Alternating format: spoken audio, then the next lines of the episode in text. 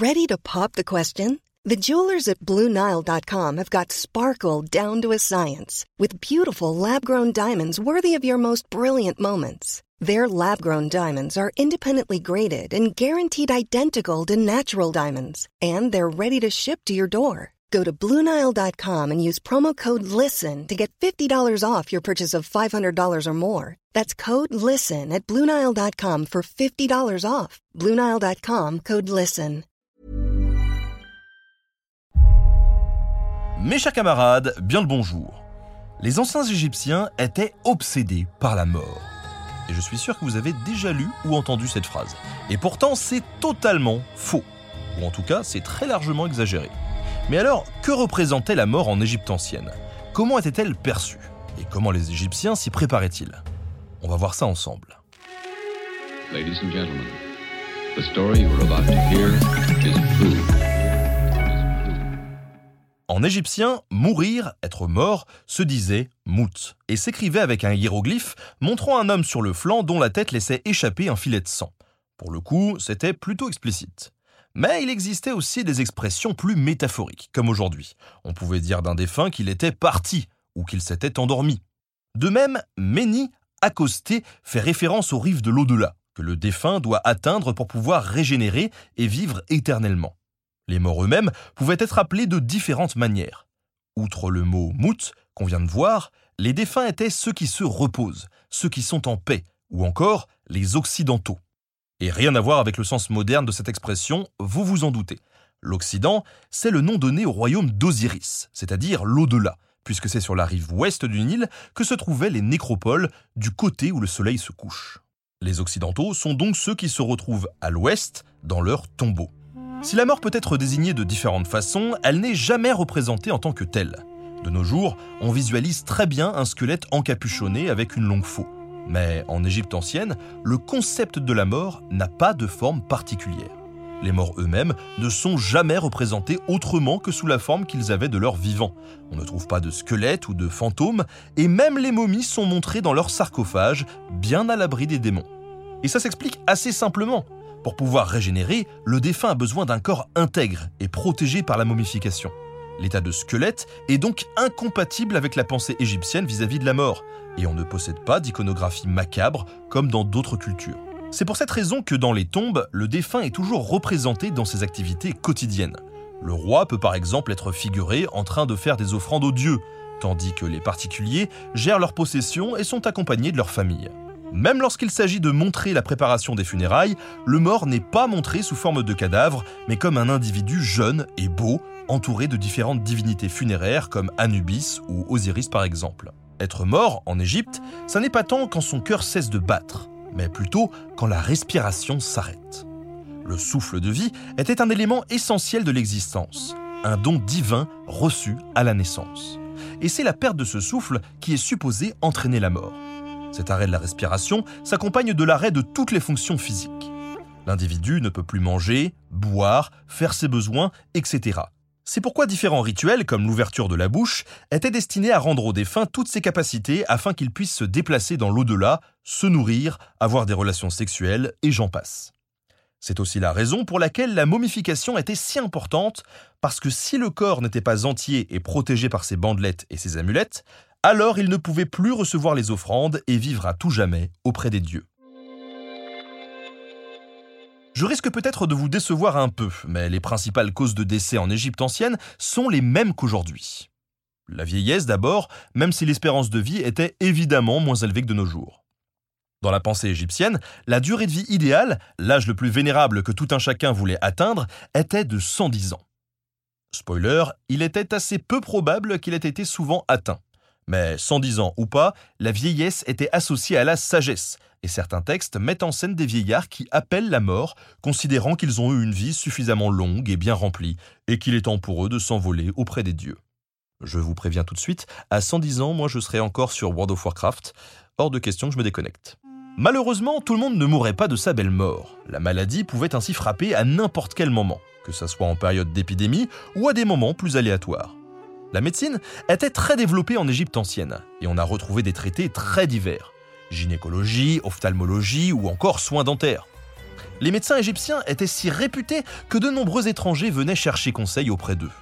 Mais il ne faut pas oublier qu'une large part de la pratique médicale égyptienne était liée à des formules magiques et à des remèdes plus ou moins inspirés de croyances mythologiques.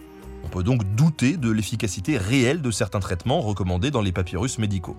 En plus des maladies, les accidents rythmaient le quotidien.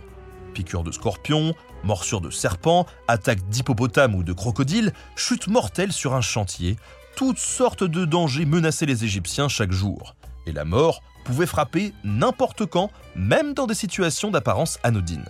Enfin, même si l'Antiquité égyptienne n'est pas particulièrement marquée par la guerre, contrairement à d'autres civilisations anciennes, chaque période a connu son lot de campagnes militaires durant lesquelles les soldats côtoyaient la mort et les blessures graves. La mort sur le champ de bataille n'a donc pas épargné les Égyptiens, même si elle reste assez secondaire dans les sources dont nous disposons.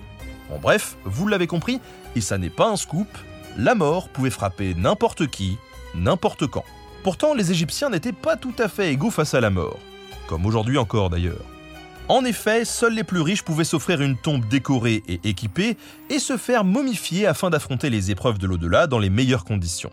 Les plus modestes n'avaient pas de sépulture durable et étaient enterrés à même le sable ou dans des tombes communes assez peu solides.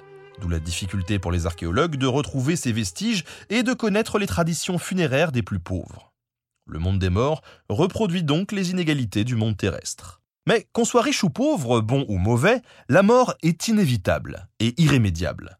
La philosophie des anciens Égyptiens vis-à-vis de cette constatation était donc simple. Profiter de son temps de vie au maximum pour qu'une fois la vieillesse venue, la mort puisse nous prendre le plus paisiblement possible pour nous emmener vers le royaume d'Osiris. S'il n'y a pas de fantômes ou de revenants dans l'iconographie égyptienne, ça n'empêchait pas les Égyptiens de craindre que les esprits des défunts ne reviennent sur Terre pour perturber leur existence. Par exemple, si les rites ou les offrandes n'étaient pas effectués correctement ou à temps, on prenait le risque que les morts reviennent sous la forme d'esprits pour intervenir dans le quotidien des vivants jusqu'à ce que le culte funéraire soit respecté. Idem si le nom du défunt n'était pas prononcé, ou si les vivants arrêtaient d'honorer la mémoire de leurs ancêtres. Personnellement, mon père est issu d'une famille de neuf enfants. Autant vous dire que ça fait du monde à citer pour les générations qui suivent. On ne serait pas sorti de l'auberge. Mais les morts ne revenaient pas sur Terre que pour faire des crasses aux vivants. On connaît une catégorie de textes, les lettres aux morts, que les Égyptiens rédigeaient pour demander à leurs défunts d'interférer dans leurs affaires afin de régler des conflits comme une succession difficile par exemple. De même, on pouvait demander à ses proches disparus de protéger ceux qui restent sur Terre. A l'inverse, des formules magiques pouvaient être récitées pour ordonner aux morts de ne pas intervenir dans les affaires des vivants. Il était même possible de renforcer la formule magique par des rituels. Par exemple, fabriquer une petite statuette et lui faire subir toutes sortes de mauvais traitements jusqu'à la détruire par le feu afin de mettre le défunt hors d'état de nuire. Encore plus fort, la peur pouvait même changer de camp. Si les vivants craignaient que les morts ne viennent les hanter, les défunts craignaient pour leur part que les vivants ne les oublient qu'ils arrêtent d'honorer leur mémoire ou encore qu'ils cessent de leur accorder les offrandes nécessaires à leur vie dans l'au-delà. C'est pourquoi les tombes comprenaient des formules appelées appel aux vivants, dans lesquelles le propriétaire de la tombe rappelait les devoirs qui incombent à ceux qui restent sur Terre. Au cas où, sur ma tombe, je ferai marquer un petit truc du genre euh, Abonne-toi, oublie pas de commenter et de lâcher un petit pouce. D'autres inscriptions s'ajoutaient à ces formules pour dissuader ceux qui cherchaient à piller la tombe pour s'emparer des richesses qu'elle contient. Le mort menaçait alors les pilleurs de toutes sortes de tourments sur Terre et de damnation dans l'au-delà. Pourtant, cela n'a pas empêché le pillage des tombes, et ce, dès l'Antiquité. En effet, l'intrusion dans les tombes et le vol du mobilier et des bijoux ne datent pas du Moyen Âge ou de l'époque moderne. La plupart du temps, ces pillages intervenaient juste après l'enterrement, alors que la tombe est facilement accessible et que les voleurs savent qu'elle renferme diverses richesses. Il n'y a pas forcément de volonté de nuire aux défunts, c'est avant tout l'appât du gain qui pousse les pilleurs à agir ainsi. Mais bien souvent, les momies étaient dégradées parce que les voleurs cherchaient à s'emparer des amulettes en matière précieuse cachées dans les bandelettes. Certains pillards sont allés jusqu'à brûler le corps pour l'empêcher de revenir les hanter, puisqu'une fois le cadavre disparu, l'individu disparaissait définitivement. Certaines tombes, notamment royales, ont été équipées de pièges pour éviter les pillages. Mais ces précautions ont souvent été inutiles car les voleurs creusaient dans les murs et ne suivaient pas les couloirs de la tombe pour accéder à leur butin. C'est pourquoi à différentes époques, des prêtres ont sorti des momies de leurs tombeaux pour les replacer ailleurs, dans des cachettes où elles seraient à l'abri de toute dégradation. On en connaît plusieurs, comme à Der el-Bahari, dans le sud de l'Égypte, où les archéologues ont retrouvé des dizaines de momies, notamment royales. C'est dans cette cachette qu'on a pu découvrir les momies de Ramsès II, de Toutmosis III, ou encore d'Amosis, le fondateur du Nouvel Empire, vers 1550 avant notre ère. Fort heureusement, certains pilleurs se faisaient parfois attraper et passaient devant un tribunal pour répondre de leurs actes. On ne connaît pas beaucoup de verdicts de telles affaires, mais on sait que les pillards risquaient la peine de mort selon la gravité de leurs méfaits.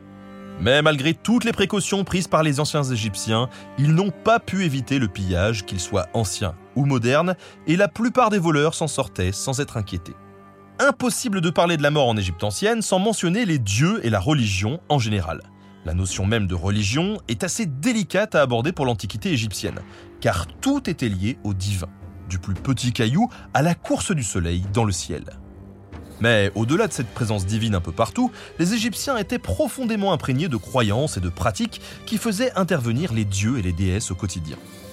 Dès la naissance, chaque individu est confronté à l'action des divinités puisque plusieurs déesses sont supposées accompagner l'accouchement afin d'assurer à la paturiante un acte serein libéré de tous les démons qui rôdent un peu partout. À l'époque, la mortalité infantile et la mortalité en couche étaient élevées, et il fallait donc s'assurer le soutien de déesses protectrices pour ne pas connaître de complications qui pouvaient être dramatiques. D'ailleurs, avant même l'accouchement, l'acte sexuel lui-même était placé sous le patronage de divinités ityphaliques, c'est-à-dire en pleine érection, afin de booster la fertilité du couple et notamment de monsieur. Une fois l'accouchement effectué, l'enfant se voit attribuer un nom, et celui-ci inclut souvent le nom d'un dieu. C'est ce qu'on appelle un nom théophore. Parmi les plus connus, on peut citer Ptahotep, traduction Ptah est satisfait, Padiamon, celui qui a donné Amon, ou encore Ramsès ou Ramessou, celui qui a enfanté Ré. La piété des anciens Égyptiens s'illustre jusque dans leur domicile où de petits autels pouvaient être dressés en l'honneur de telle ou telle divinité, voire même en l'honneur d'un pharaon défunt et divinisé après sa mort. Ainsi, parmi les dieux les plus populaires dans les foyers, on retrouve le nain Bess, le cobra Wadjet ou encore le vautour Nekbet. Tous trois destinés à protéger la maison et à faire fuir les démons qui pourraient s'en prendre à la famille. Parmi les rois divinisés, Amenhotep Ier et Ramsès II reçurent de nombreux témoignages de vénération chez les particuliers. Les hôtels accueillaient généralement des statuettes représentant la divinité, ainsi que des bassins à libation ou des tables d'offrande. Il est possible que des prières et des hymnes aient été récités de temps à autre pour accentuer la bienveillance du dieu ou de la déesse.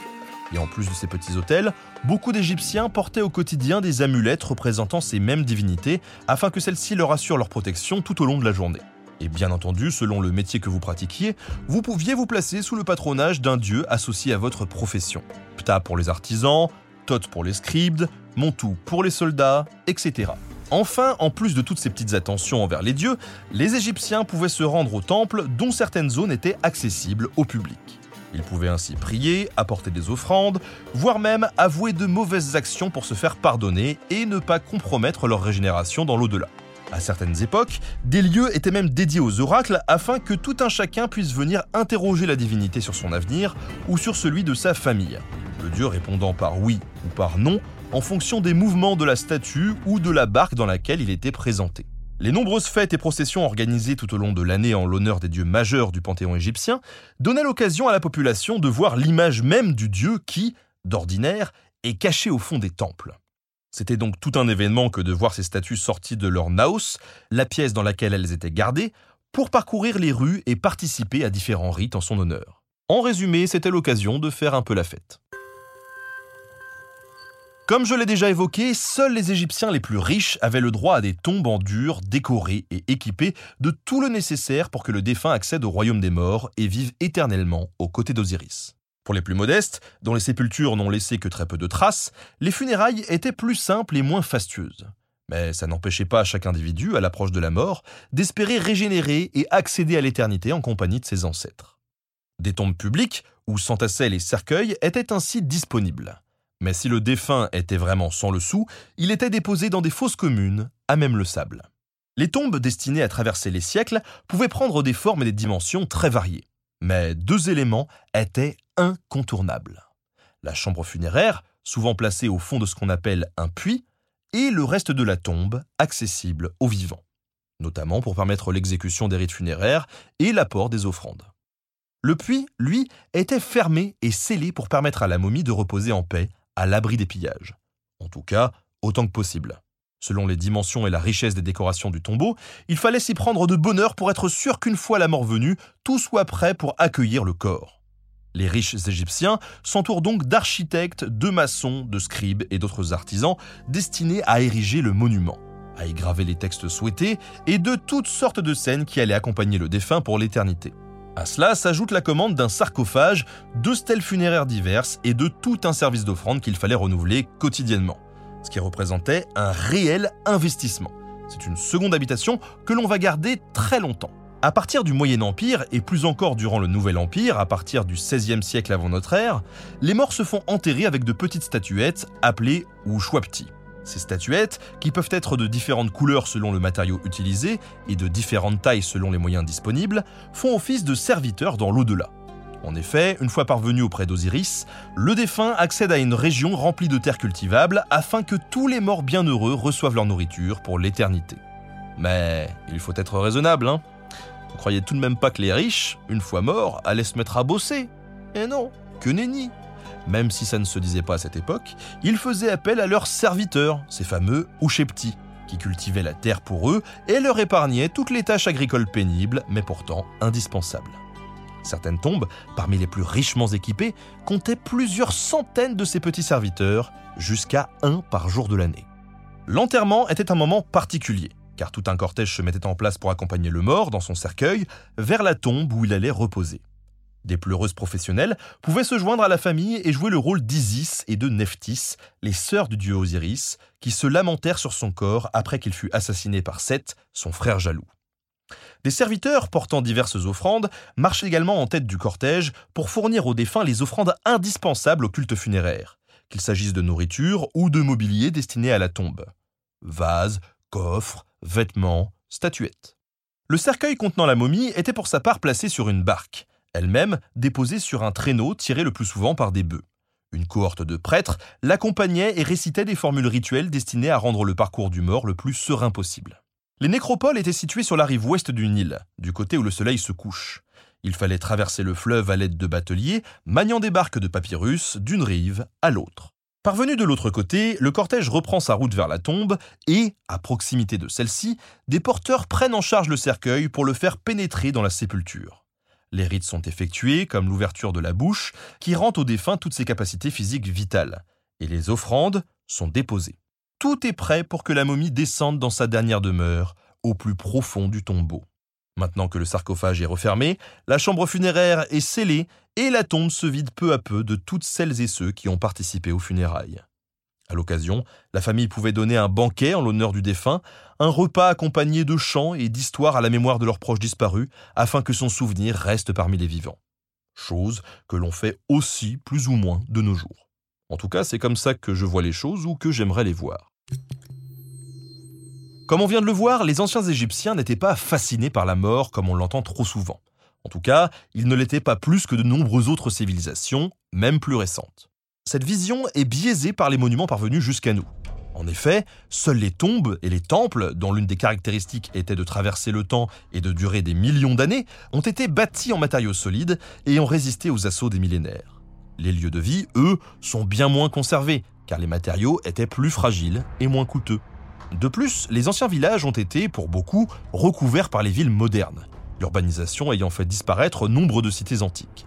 On a donc l'impression, de prime abord, d'une société qui a accordé toute son attention et toute son énergie au monde de la mort, d'où cette idée d'obsession macabre des Égyptiens. Cette impression est renforcée par la momification et la remarquable conservation des corps laissés par les anciens Égyptiens.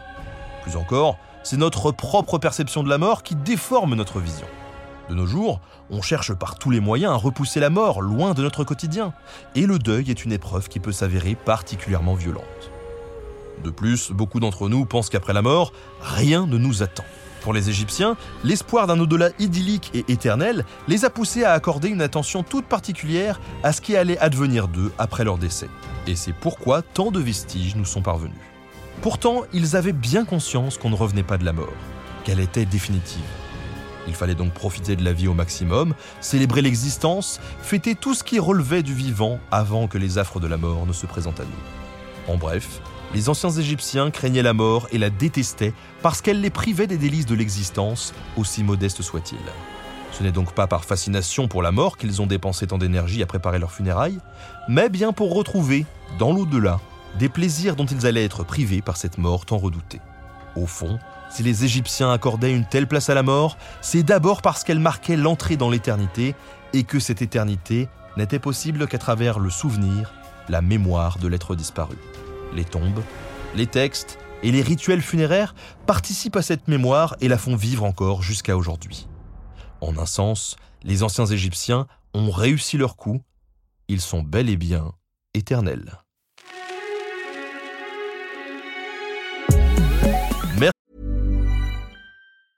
Hey, it's Danny Pellegrino from Everything Iconic. Ready to upgrade your style game without blowing your budget? Check out Quince. They've got all the good stuff shirts and polos, activewear, and fine leather goods, all at 50 to 80% less than other high end brands. And the best part? They're all about safe, ethical, and responsible manufacturing. Get that luxury vibe without the luxury price tag. Hit up quince.com slash upgrade for free shipping and 365 day returns on your next order. That's quince.com slash upgrade. Merci à Simon Thuot pour la préparation de cette émission. Merci à Studio Pluriel pour la technique. N'oubliez pas de vous abonner au podcast pour ne pas louper les prochains épisodes de Nota Bene. Salut